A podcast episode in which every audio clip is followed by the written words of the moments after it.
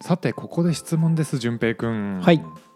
今淳平くんは駆け出しエンジニアなんですか僕は駆け出しエンジニアですわかりましたじゃあもし今後あなたが教育者になったとしてはい新しく、えー後輩ができましたはいそんな時に一番身につけてほしいものを1個あげようと言ったら何をあげますああ1個ですか ?1 個です一番身につけてほしいえー質問力この後の話題を考えてあえてずらしたりしてないですかしてませんはい質問力かいちくんはどうですかええあ高校で僕に来るのらすごい急に全 すごい全部の顔してる全部の歯が出てきたまあそうですねうーんタスクのコミット力ですねタスクのコミット力あのやれと言われたことを、はいありとあらゆる手を使ってやりきる力ですね、おおなるほどねなるほそれさえありゃどうにかなると思いますなるほどなるほど広いうわ せ狭めますねじゃ広いどえーいいですかあどうぞえあおかわりすごいここの盛り上がりがすごいー Linux コマンドダメ狭すぎ 絶た対にやっちゃダメだよそんなそんな頭ごなしに否定するのは絶対やっちゃダ メうん順平ダメはい はいすいませんはい質問力でもね僕も大事だと思いますよはいありがとうございますはいで僕はですね、はいもう一個の軸としてですね自走力というものをめちゃめちゃ重視してるんですよ自走力漢字でどう書くんですか、自分でダッシュする力です走るダッシュっていうのあれはい自分でダッシュするパワーですなるなるほはい、どカタカナ読みだ漫画だ多分なんかの漫画だわそうセルフダッシュパワー自走力うんうんうんで、えーこれをつけてほしいなと日々思いながらもうかれこれ3年ぐらい教え続けてきたんですねおーその中で自走力をつけるためのコツっていうのが完全に言語化できたんで今日は発表しようと思います、おおおなんか気になりますねちょっとうん、その自走力ってだけ聞くと、うんなんかさっき海地さん言ってたことと似てそうな気がするなと思ってるんですけど確かに、なんか何まず実装力ってどういうイメージなのかうんうをんうん、お聞きしたい気もする、はいいいいでしょう、はい自走力とは過去に出会ったことのない課題を解決できる力であるあうんー新しいことに対して何かできることってことかそうなるほどそう思ってますうんうんうんはいでこれどのエンジニアにも大事なんですよ今このじゃあエンジニア界あるじゃないですかはいはいはいエンジニア界を3つの勢力に分けるとしたら、はい自社サービス系はいはいはい受託系はい SES 系のまあこの3つがあると思うんですね、あーうんぽいうん、まあでもそ確かにそうですねだよね SIR とかってなんか多分その中の業態にちょっとバコーンで分かれてるイメージというかお主に受託みたいなイメージなんですけど、自宅っすね、うんまあちょっと SES 系っているのかっていうのは分かんないですねだから逆に自社サービスか自宅だけなんじゃないかとは思いますね自社サービスかまあ SES もある種受託なんですけど、はいうんまあ、現場によるわけじゃないですかやっぱりそれっうんて、で結局どっちかに収まるんですよねあでもちょっとこん今回の話で言うと多分 SES 系分けた方がいいですあそうなんですねはわ、いかりましたじゃあ分けておきましょうはい、でなんでかっていうとまず、えー、と SES 系はもう簡単ですねどの現場に行くかによってやること全然違うから、あそれはそう、うんはい、なのでもう常に未解決問題にぶち当たるわけですよ、確かにはい、過去の自分のねはいまだ出会ったことない課題が出てくると、うんうんで受託もまあほぼ同じで、うんあのーまあ、新しい仕事を受注するたびにうん適切なサービスっていうのは変わってくるんで、はいはい逆にね変にこだわっていやいやうちはこのサービスでしかやりませんよっていうやばい会社じゃない限りは、絶対に新しいものを、えーやるはずうんうんうんまあで言語も変わりますしねバージョンとかも そうそうそうそうそうそう、はあまあそうだね同じ言語使っててもそうなるわ、そうなりますね、はい、で自社サービス系も、まあ、まあほぼ同じ理由ですねあの成長してる限りはきっと新しいことを触んなきゃいけないはず、ううんんうんうんあえて成長をやめていやうちはもう同じことしかしませんって言ってる場合だったらありえるかもしれないけど ねまあ、はい会社の規模も増えたり減ったりしますしね、ですね、でそれによって適切にやったりとかねうんあとなんか Windows の、えー何々がサポート終了するからうん変えなきゃとかありますからね、やっぱりねそうそうそうということで必ずエンジニアをやってると、今まで出会ったことのないものにぶち当たることはありますよとはいはいでそれを解決できるようになるところが僕はあの駆け出しとしてのゴールだと思うんですよ。おおなるほどはい、で今回は、えーさっきも言った通り完全に言語化できたんで、えーお話ししますというところで、うんはいうんうんえーっとまず1個目のステップからいきますよ。あじゃあ今日はステップ形サクサク式ステップ形式なんですかステップ形式ですじゃあステップ2から入ることはねえとはい1から入れとはいなるほど、うん順番がありますもんこれははい順平が今何なのかとでも途中で解決することもありますほうはいまず課題ぶち当たりました順平君何しますか調べ ます調べますはいはい残念すごいすごはい残念はい、卵出しだズバッとはいはいまずそこをもうちょい具体化しないといけませんはいはいはいまずは現状を把握する必要がありますあー何が起きてるのかといなるうほど確かにエラー文をちゃんと読むとかそうエラー文をまずちゃんと読むはいもし HTML とかだったらエラー文出ないで見た目ぶっ壊れると思うんではいデベロッパーツールでなんでそうなったかを把握するああはいはいそして理想との違いを言語化するとうんうんうんなるほどまずは言語化しますはい現状をうんはい次に仮説を立てますあなんでじゃあこの問題が起きてるんだろうっていうのをその現状から仮説立てますあはいはいちなみにはいあのうわー全然仮説立てねえわかんねえってことあると思うんですけど、はいそういう時ってどうやって仮説立てるんですか質問力ですあ周りの人にはいああどうしても自分じゃどうにもならない時は人に聞きますうんうんうんうん他の人の脳を借りるってやつですねなるそほうどですねあとまあその時はちょっと言語化は一旦諦めてもいいかもしれない、うんうんうんエラーメッセージそのまま経験あの調べるっていうところをやってもいいかもうんうんううんんでも仮説立てようとはした方がいいと思ううんうんうんはいうんはいはいで仮説立てると何が便利かっていうと検索ができるんですよ確かに例えば、例えば、えー今回の仮説はこれきっとじゃあちょっと HTML でいきますよはいなんか位置ずれちゃってるなみたいなうんうんでデベロッパーツールで見たらなんかここに意図しないマージンがあるとうんうんうん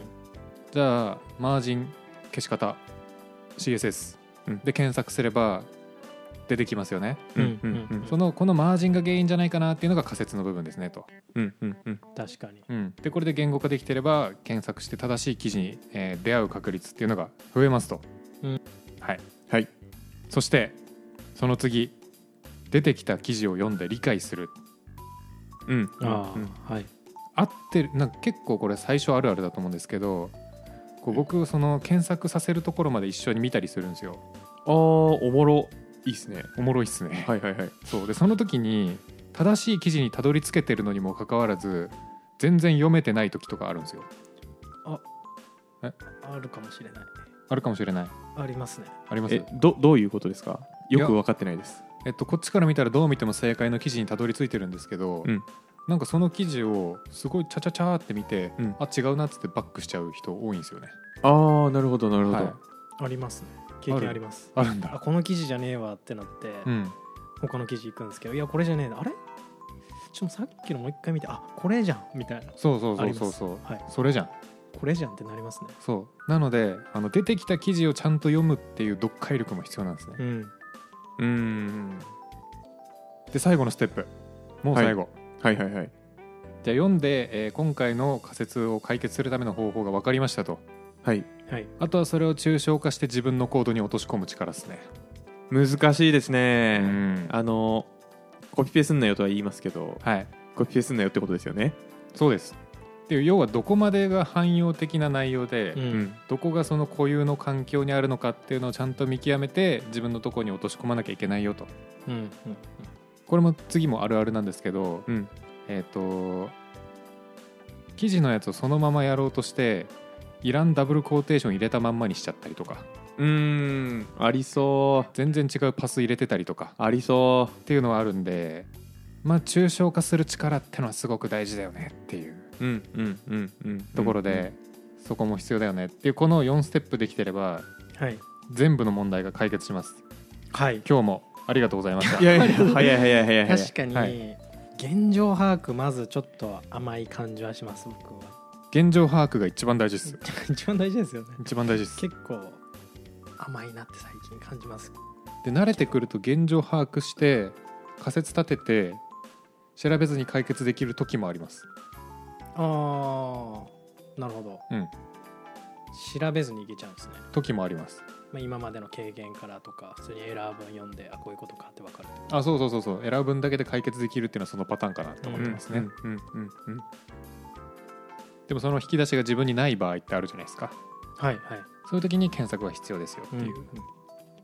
それはなんかどうやったらできるようになるんですかさっきのステップを意識して繰り返すことですねなるほどねなのでここからアンチパターンが導き導き出せますはいエラーメッセージをそのまま検索するはいこれはあまり良くないと思ってますあそうなんですね解釈する時間が欲しいと思いますねエラーメッセージをうんまあそのままって言ってもまあ範囲によるな僕結構そのままやっちゃいますねああいやそれはあのもう慣れてるエンジニアだからいいと思うんですよああなるほど多なるほど少はしょっても大丈夫だああそういうことですねうんでも最初はまずなんでダメなのかを把握せんとあかん、確かにうん、確かになんかこの前一昨日くらいになんかできてるなと思ってたのにできてなかったことあったんですよ、なんかほうどっかほうほどっかコンポーズアップをやってバーって流れたんですよバーってターミナルターミうんナうルんコンソール、流れてバーって流れてあ結構長かったんであいけたなって思って長かったん でいけたな 長かったんでっていうかまあ気持ちわかるよバーって気持ちわか矢る印伸びてって、うんう、うんなんうかん、何でしたっけなんか出るじゃないですか100%とか、出るねパーって言ってあこれいけたなと思ったんですけどなんかそれあれなのかなコンデスクトップどっかデスクトップ見たのかなそれでコンテナがなんか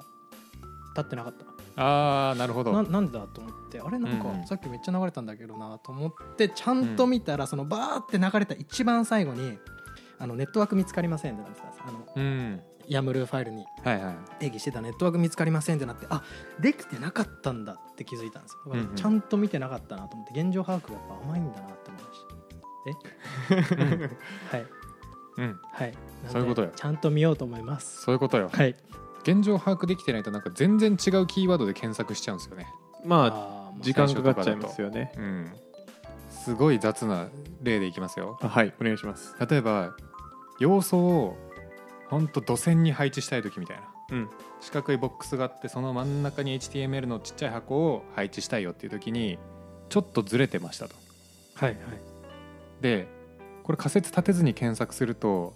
ボックス中央配置ちょっとずれてるで検索しちゃうんですようんうんうんうんでもそれって絶対解決策出ないなと思って気持ちてわかはるいはい、なんでずれたかっていう原因が分かってないじゃないですかはいうんはいなんですけどデベロッパーツール見た時に、えーずれてる原因をちゃんと仮説立てないと多分そこってたどり着けないと思うんですようんうんうんだからこそちゃんと検索できるようにするために現状を把握して仮説を立てましょうねっていうところですねそこは、ういうん うんうんういウィー確かに原因の特定っていううん現状把握、でうん現はいあ今何も続けること考えずにでって言いましたはいそんなことあり ますなるほどな一人で勉強したりとかするとうんそういうのって意識しないでうんやってきましたがはい、うーんどうやったらなんか周りのエンジニアに対してとか、まうんうんうあ、ん後輩でもいいですけど、そういうののチェックってなんかどうやったらできるんでしょうねああなるほどね研修中はのりさんがやっぱ言ってるわけですよねその現状は今何が起こってるかちゃんとああえー把握してそれで言うとあの周りのじゃあメンバーにどうやってじゃあこれを強制させるかでいうと、ん相手から質問来たらこの対応していくっていう感じになりますねここが明らかになってるかどうかを確認していくみたいななるほどなるほど、うんで今回じゃあちょこういう問題発生してますみたいな質問が来たらまずなるほどなるほどじゃあちょっとまずこれ今なんでずれてるのって聞きますねうんうんさっきの例だと、うんうんうんそういう時大体分かってないんでデベロッパーツール開いて一緒に見ますねうんうんうんうんじゃあこれここが原因じゃんじゃあ次どう検索すればいいと思うって聞きますだかうんら本当にこれをもう誘導する質問していきますね、うんなるほどねで次ページ開いてなるほどなるほどじゃあこのページに解決策ありそうですかって聞きますねで大体あるのにないって言われますねうんうんはいでその時はもうもういやあるよあるよって言ってさっきのも読ませるっていうそこをじゃああるよとないよのジャッジメントもちょっとコツがいるんですかねそこはもう僕が解決策知ってるから判断できてるんで、うんえー実際にやるってなったらもっとちゃんと読む必要あるんですけど、ん大体把握できない大きな理由はちゃんと読まずにやってますねそれはもしかしたら僕が隣にいるから焦ってるのかもしれないんですけどまあそれはありそうです気けど持ちはわかります、人がいるとなんか時間あんま使ったらあれだなみたいなのでめっちゃ焦ってると思うんですけど気持ちわかりますなので僕は言いますね、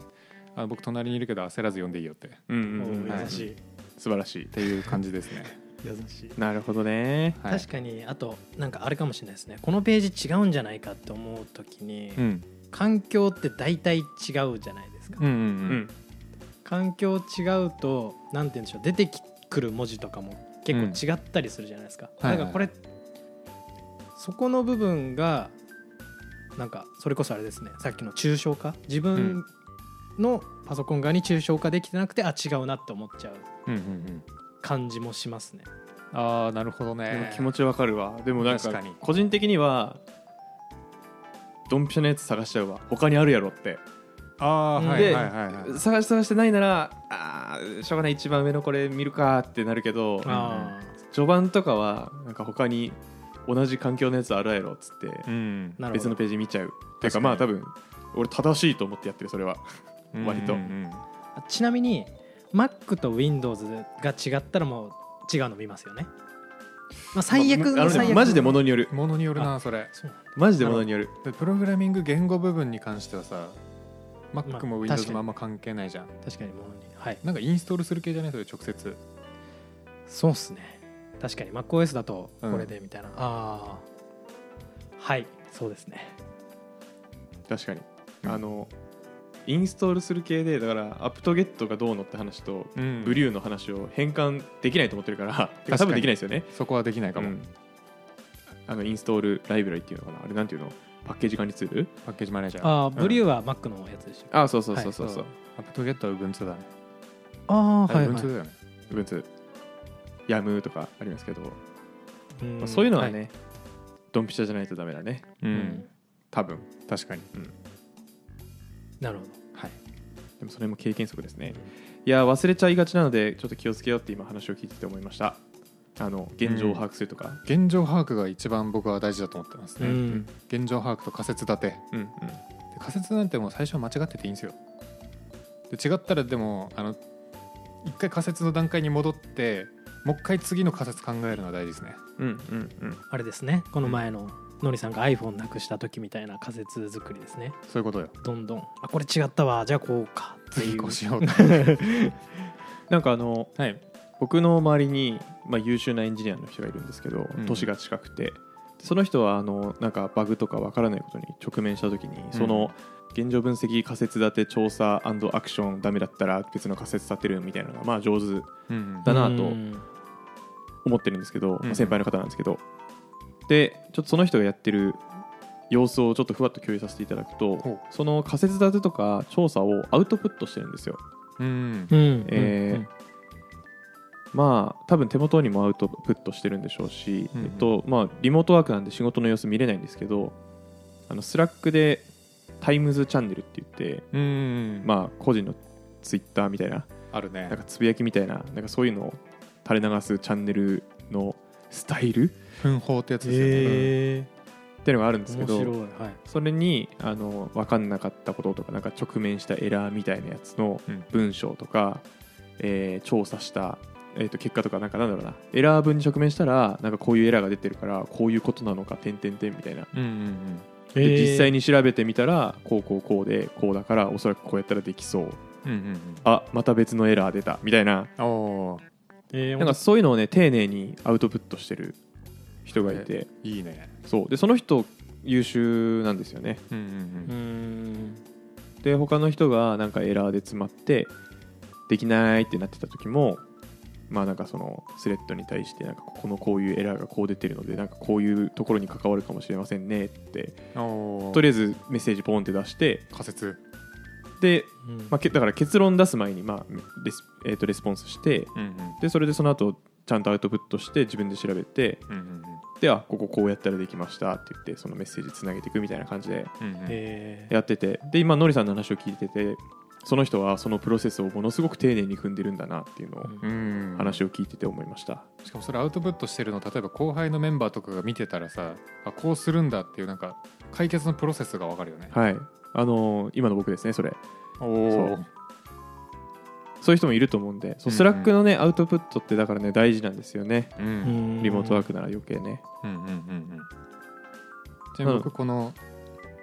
現状把握とうん仮説立てできるようになると質問力上がると思ってますああなるほどねこう思ってるうん確かのにですけど、どうなんでしょうみたいななんかそのそう解像度の高い質問ができるようになるってことですね、そうそうそうそうそうそうまあ、言語化能力も高くなりそうですねなりますね言語化するプロセスを踏むわけなんでねうんいやなんか半年後かわかんないけど順平にこれできるようになったからもう一回聞いてみたいけど確かにちょっと一回エラーにぶつけてみる 持ってきて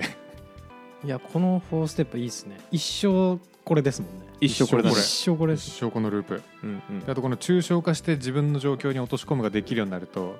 ドキュメント読めるようになります、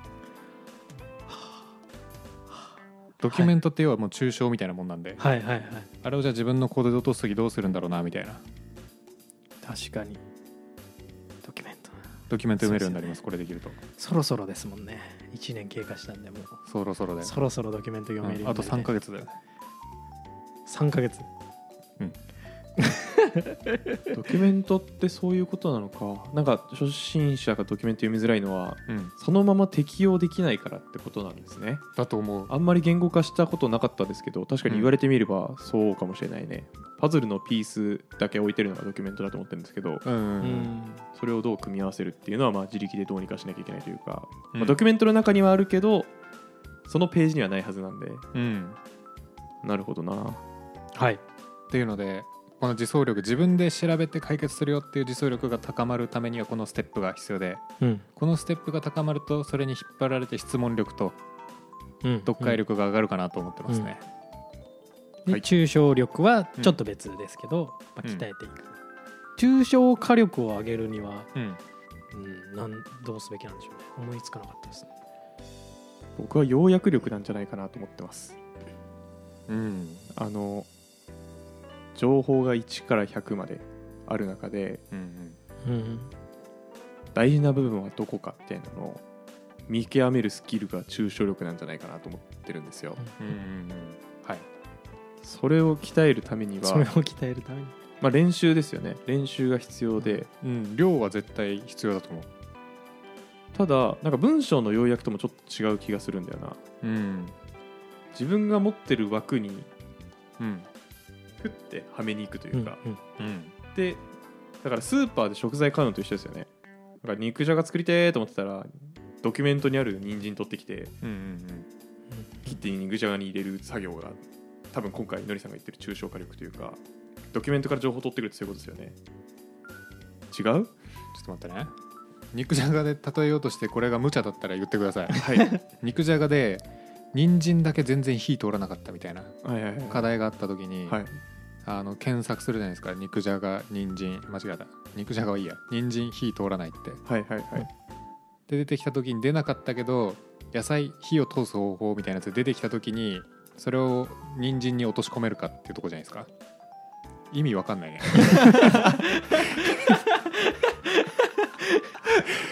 例えようとして意味わかんないなったわ今 ギリ分かりましたけどねうんギリギリ分かりましたよ僕は